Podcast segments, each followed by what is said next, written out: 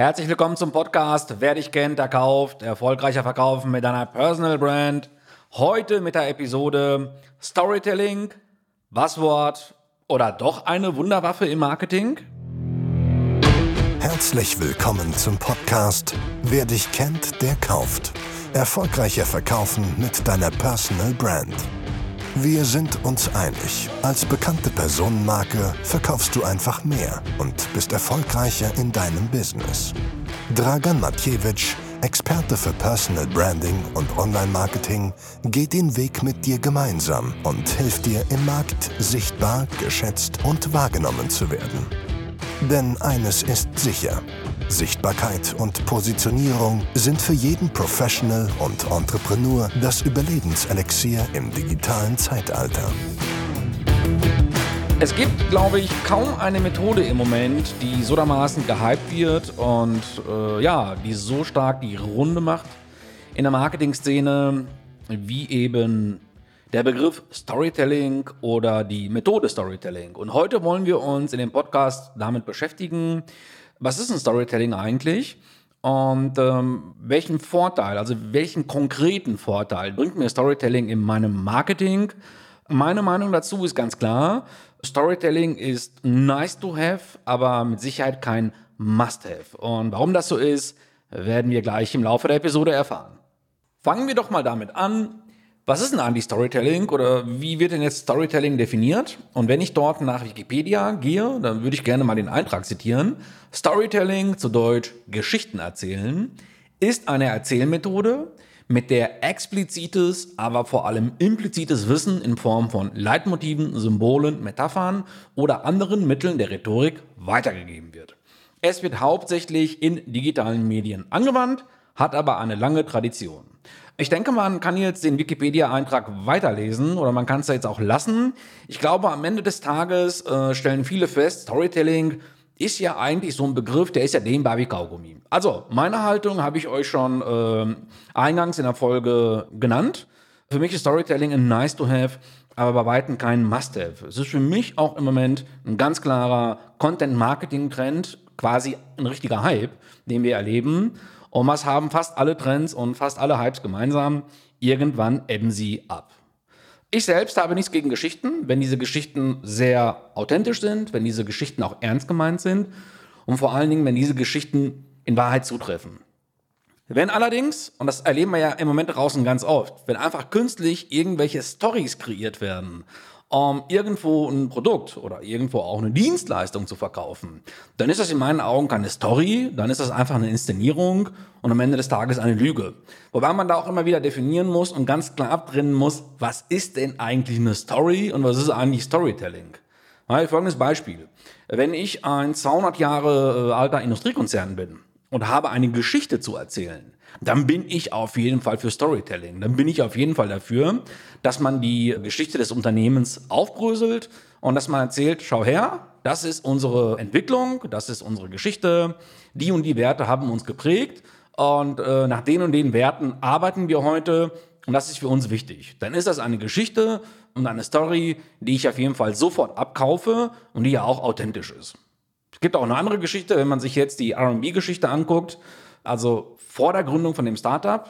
Das heißt, die Ausgangssituation bei RB, Airbnb, sorry, war ja so, dass die Gründer, ich glaube drei waren das in der Summe, hatten ein gemeinsames Apartment und äh, das Schwierige daran war, die Miete wurde angehoben, also die konnten das Apartment nicht mehr halten, weil einfach die Miete schlichtweg zu hoch war. Und am Ende des Tages war die Auflösung, die vermieteten ein Zimmer mit Luftmatratze und Frühstück. Das brachte die Jungs wiederum auf die Idee von Airbnb. Das ist eine wahre Story. Das ist eine Story, mit der kann ich mich identifizieren und das ist auch eine Story, wo bei mir als Konsument ein Kopfkino entsteht. Das ist eine Story, wo ich sage, jawohl, damit kann man arbeiten und damit sollte man an den Markt gehen. Aber wenn man sich heute mal so die Realität anschaut, ich gehe jetzt mal von Einzelkämpfern aus, von kleinen Unternehmen, vom Berater, Coaches, Trainern, Speakern. Klar haben wir irgendwo eine Geschichte zu erzählen, aber ist jetzt diese Geschichte so dermaßen bedeutend für mein Business? dass das vor allen Dingen auch meinen Kunden interessiert. Weil letzten Endes, ich sage mal so, du kannst deinen Kunden, du kannst deinen User, deinen Zuhörer, den kannst du kurz beeindrucken, den kannst du inspirieren, gar keine Frage. Aber ich glaube nicht, dass du heute als Trainer oder als Coach irgendwo einen Auftrag lancieren wirst, nur weil du so eine Story zu erzählen hast, die draußen jemanden interessiert. Ich glaube, da sollte man immer noch nach dem Schlüssel-Schloss-Prinzip arbeiten. Das heißt, welche Problemlösung bietest du deinem Markt und vor allen Dingen bist du auch in der Lage, äh, diese Problemlösung zu lancieren. Denn dafür gibt es einfach viel zu viele erfolgreiche Unternehmen da draußen, auch wirklich große Industriekonzerne, richtige Kolosse, die es ja auch ohne Storytelling geschafft haben. Das heißt, du kannst mit Sicherheit auch erfolgreich ohne Storytelling sein. Also ich denke jetzt an meinen Rechtsanwalt zurück oder ich denke an meinen Steuerberater zurück oder an meinen Notar. Alles Jungs, äh, die mega erfolgreich sind, aber auch die jetzt nicht unbedingt eine spannende Story zu erzählen hätten. Ne? Das heißt, ich war auf dem Gymnasium, habe dann irgendwann gesagt, jawohl, ich möchte Jura studieren, habe dann mein Staatsexamen abgeschlossen, habe mich selbstständig gemacht als Rechtsanwalt und davon lebe ich, so aus die Maus. Also was gibt's da jetzt für eine Story zu erzählen? Oder wenn ich an meinen Steuerberater zurückdenke, ist Diplomkaufmann, Betriebswirt, so was hat sich niedergelassen, berät seine Mandanten in steuerrechtlichen Fragen, kann scheinbar gut davon leben. So, und das ist sein Job. Oder in meiner Nachbarschaft eine Krankenschwester, ja, die einfach, keine Ahnung, einen Hauptschulabschluss hat, einen Realschulabschluss oder wie auch immer, hat äh, sich dazu entschlossen, eine Krankenschwesterlehre zu machen, macht den Job sehr, sehr gut, Chapeau. Aber wo ist denn da jetzt die Story dahinter?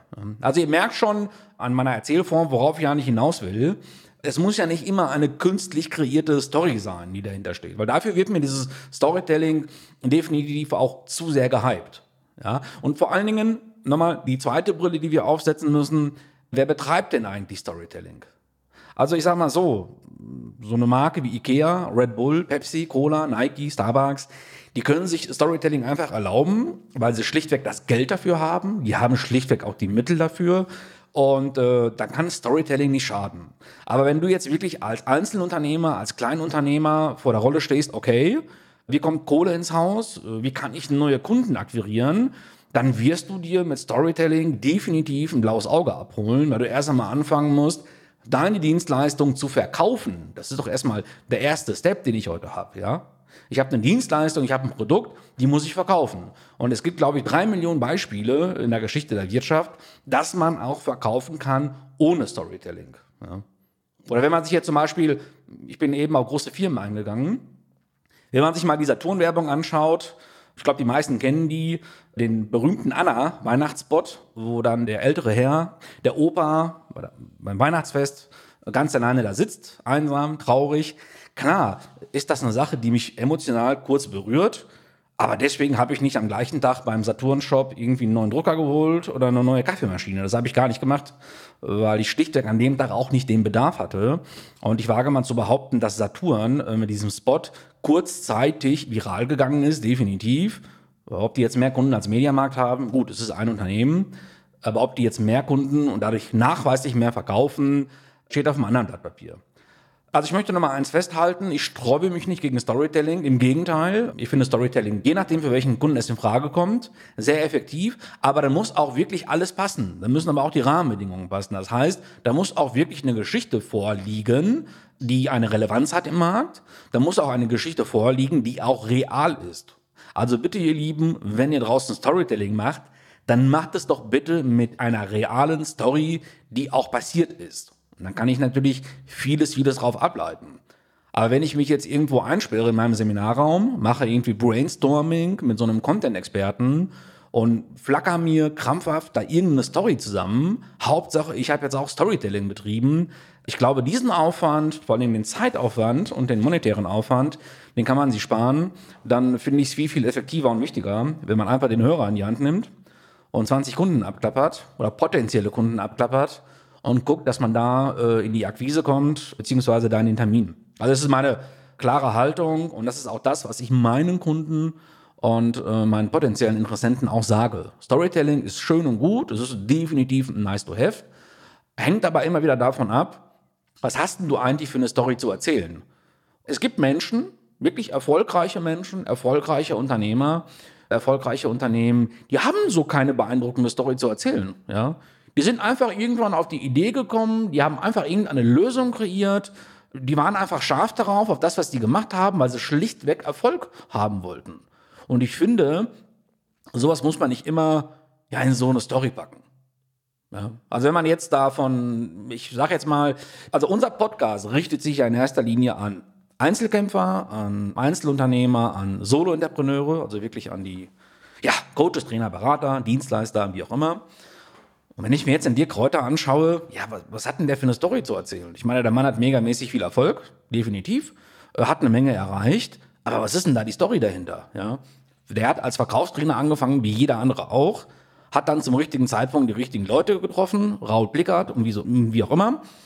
Ja, und das war's dann. Ne? Muss ich daraus jetzt krampfhaft eine Story stricken? Ich glaube nicht. Also man kann es machen, nur das ist dann in meinen Augen einfach äh, äh, zu konstruiert und schon mal wirklich durch die Brust ins Auge geschossen. Ja. Versteht mich jetzt bitte nicht falsch, ich will jetzt Storytelling an sich nicht verteufeln, aber ich komme da schon an einen Punkt, wo ich sagen muss, puh, soll doch mal bitte jeder in sich schauen und äh, was kann er denn eigentlich effektiv damit bewirken? Also ich habe ganz klar die Haltung und ganz klar das Standing, Du hast ein gutes Produkt, du hast eine gute Dienstleistung, die Qualität steht dahinter. Das ist in meinen Augen Grundvoraussetzung.